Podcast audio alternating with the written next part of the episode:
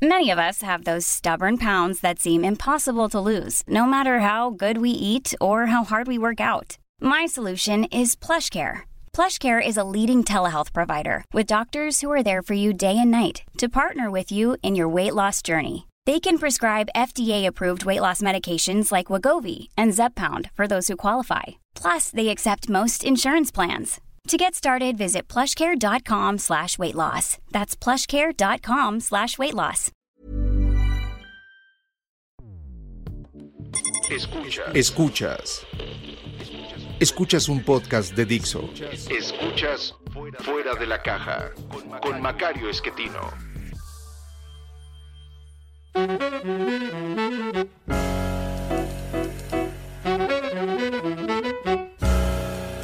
Bienvenidos, esto es Fuera de la Caja. Yo soy Macario Esquetino, le agradezco mucho que me escuche para comentar hoy acerca del análisis de coyuntura de la semana que terminó el 27 de agosto. Eh, una semana en la que hubo una gran cantidad de información económica, pero también información política. Eh, y también, creo yo, eh, en temas internacionales hay que volver a, a, a, comentar acerca de lo que ocurre en Afganistán, en donde un ataque suicida matado pues tal vez a un centenar de personas, eh, de ellas una decena de militares estadounidenses, lo cual pues ha ampliado los problemas que tiene el señor Biden en, su país. Eh, es algo que pues todavía eh, tiene que, seguir procesando, encontrar una salida política al asunto eh, para con esto evitar una elección intermedia difícil el próximo año y sobre todo en 2024 el potencial regreso del señor Trump, de alguien parecido a él, eh, pero más joven como Ron DeSantis, gobernador de Florida, o bien el crecimiento del ala extrema izquierda de los demócratas, que también sería un resultado trágico, me parece, a nivel global. Eh, bueno, pues allá están en eso. Nosotros aquí en, México, eh, con el presidente mmm, perdiendo poder muy rápidamente debido a mmm, sus grandes defectos de planeación estratégica, no, no puede imaginar eh, claramente el futuro. Eh, como habíamos ya dicho desde hace algún tiempo, eh, a partir de la elección del 6 de junio, en donde pierde la mayoría calificada en la Cámara de Diputados, se diluye su proyecto original, que era extender su mandato o de ser posible reelegirse. Eh, al ocurrir esto, en lugar de iniciar un proceso paulatino para ir eh, acomodando sucesores potenciales, lo que hace es lanzarse directamente sobre Claudia Sheinbaum, eh, debido a que sus dos principales candidatos, casi únicos a la sucesión, que eran ella y Marcelo Ebrard, habían resultado muy golpeados con la tragedia de la línea 12 del metro, eh, la cual pues se ha acomodado para que el culpable principal sea el señor Ebrard, lo dejaron solo con eso y pues esto hizo inmediatamente transparente que la candidata es eh, Claudia Sheinbaum. Y es un problema porque faltan tres años, insisto, es dificilísimo sostener a un candidato tanto tiempo. Eh, y esto implica que todos los golpes los tiene que recibir el presidente. ¿Cuáles son esos golpes? Bueno, pues ha tratado de construir una coalición artificial entre la tecnocracia de Claudia Sheinbaum, que es el grupo este Democracia Deliberada en esencia, y los uh, radicales bolivarianos, que eran la, la, coalición, pues que fue perdiendo presencia con la salida de Irma Heréndira, eh, con, me parece, una evidencia muy clara de que la esposa del presidente no parece una gran candidata para el 24. Y entonces, bueno, pues sobre Claudia y a llevarle apoyo de parte de estos radicales bolivarianos con Martí Batres como director de gobierno eh, o secretario de gobierno en la Ciudad de México, que ha tratado de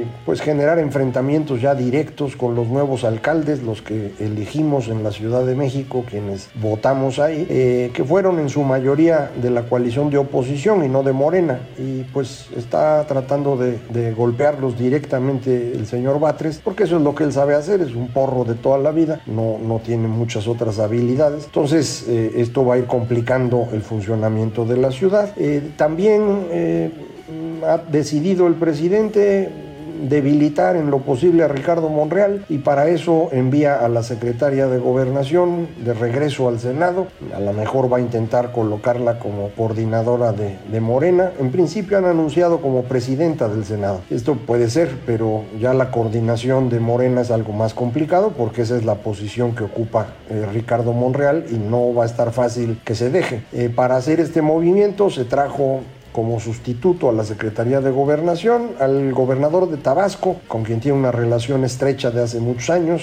que su hermana es eh, la esposa del gobernador de Chiapas y es también eh, una figura de alto nivel en la Secretaría de Hacienda, específicamente en el SAT. Eh, de forma pues que cuando el presidente empieza a sentir estas dificultades, se ha estado rodeando en su gabinete de personas cercanas de hace mucho tiempo y está tratando de acercar a bolivarianos con los tecnócratas de Claudia para colocarla rumbo a la elección del 24 y está dejando ya sueltos a Marcelo Ebrard y a Ricardo Monreal a que hagan lo que puedan cada uno de ellos. Vamos a ver cómo se acomodan las cosas, pero no es una circunstancia sencilla para el presidente. Eh, me parece que mm, se va enojando cada vez más. El día de hoy, viernes 27, que estoy grabando, no pudo llegar a su conferencia mañanera en Chiapas precisamente porque mmm, miembros de la Coordinadora de Trabajadores de la Educación, así fue como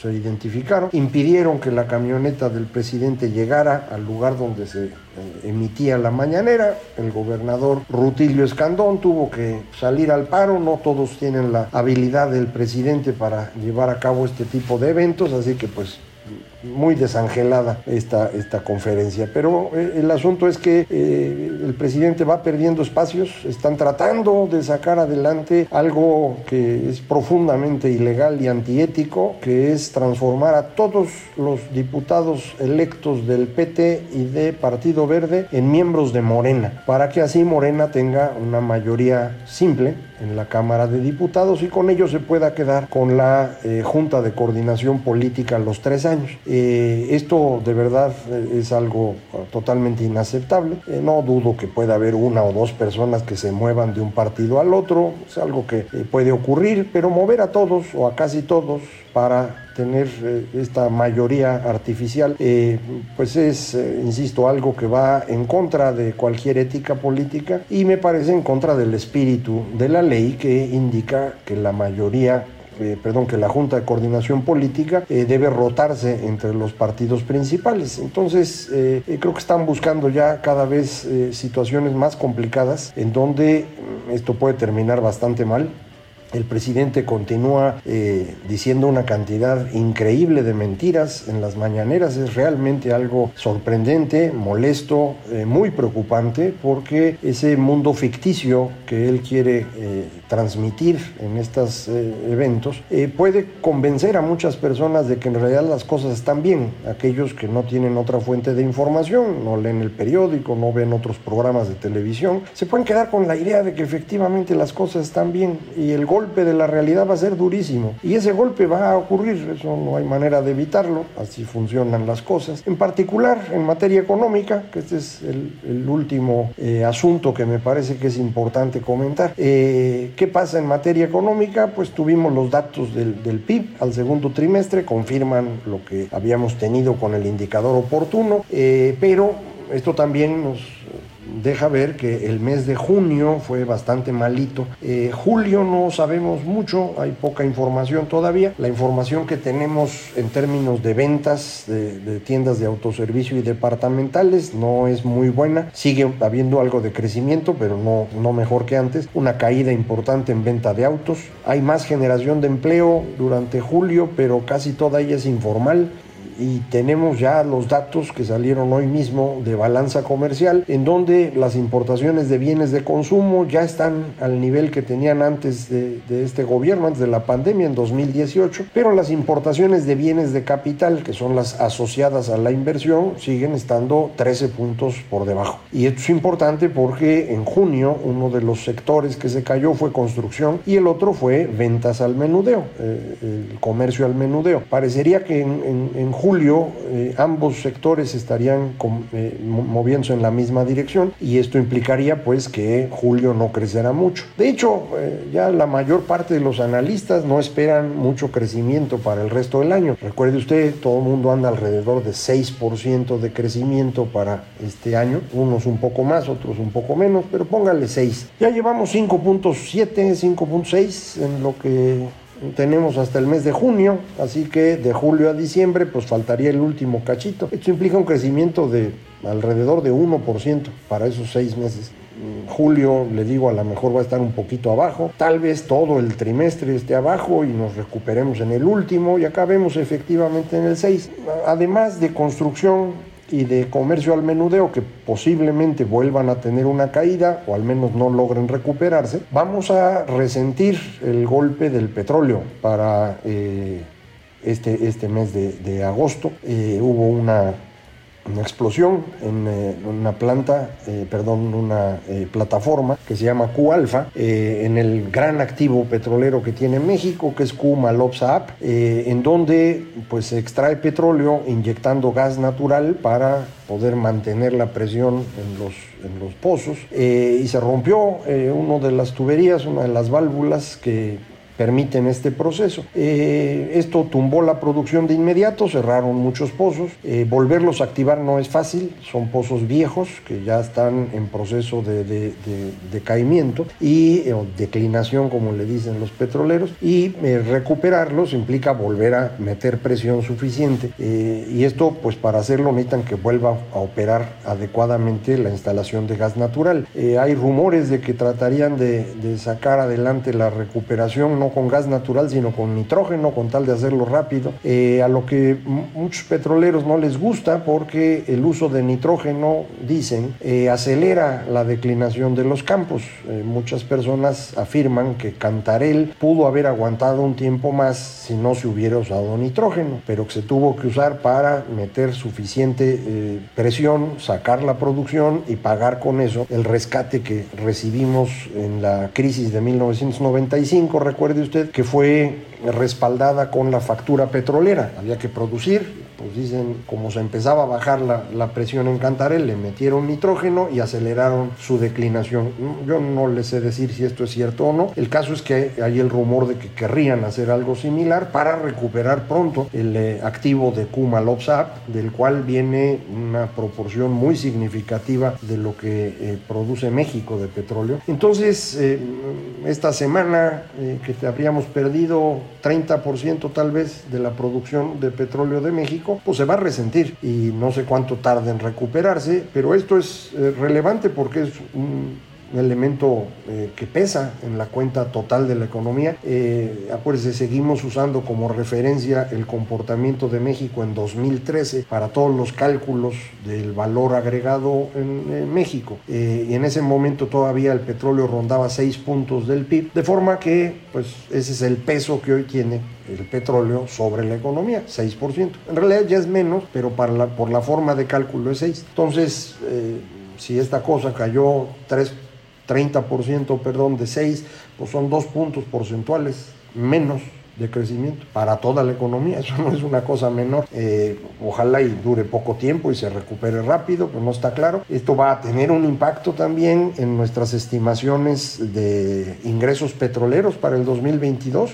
A lo mejor se avientan a dejar en el presupuesto como está hoy. Eh, recuerde usted lo tienen que presentar el 6 de septiembre, eh, para eso faltan 10 días, a lo mejor vuelven a hacer las cuentas y le bajan un poco a la estimación de producción, pero van a lograr que se enoje el presidente, entonces capaz que lo dejan igual.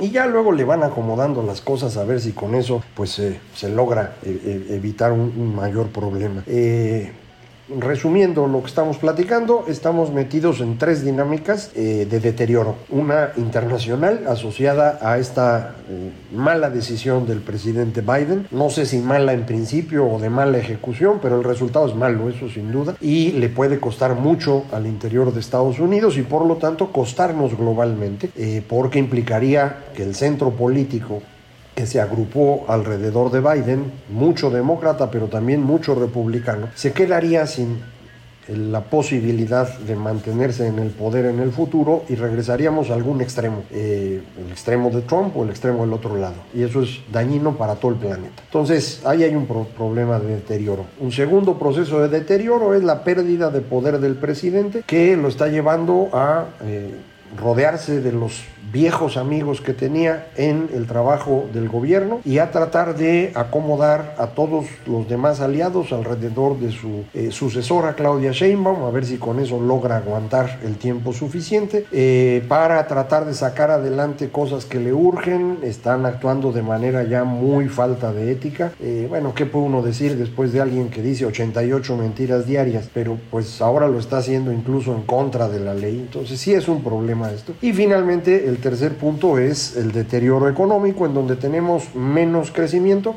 esperable hacia futuro eh, y además traemos el golpe este en, eh, en, petróleo que pues no sé si, si podamos eh, resolver pronto o no pero de cualquier manera nos va a costar ojalá y, y, rápidamente se resuelva no, no está claro todavía y no podemos platicar de ello, a ver si cuando aparezca el presupuesto hay más información. ¿Qué va a pasar con Dos Bocas? Todo parece indicar que esa cosa no, no se pudo hacer en el tiempo que dijeron, ni con el costo que dijeron. Eh, algo similar les está ocurriendo con el tren Maya. Lo único que terminarían es su aeropuerto, la central avionera de Santa Lucía, que no creo que pueda operar. Entonces, eh, pues estos proyectos faraónicos tampoco le van a dar respaldo al presidente, eh, se suman al deterioro político que me parece más importante, pero pues también hay que estar midiendo lo que ocurre con estos eh, proyectos. Ya seguiremos aquí platicando, pero yo quisiera avisarle, estamos entrando en unas eh, semanas o meses que pueden ser muy complejos en las tres dimensiones, internacional, política y económica. Así que Insisto, disfrute usted mientras puede. Eh, las cosas no van a moverse eh, hacia una mejoría en el corto plazo, pero usted no pierda la esperanza. Un día, un día lo harán y aquí lo vamos a platicar. Muchísimas gracias. Esto fue Fuera de la Caja.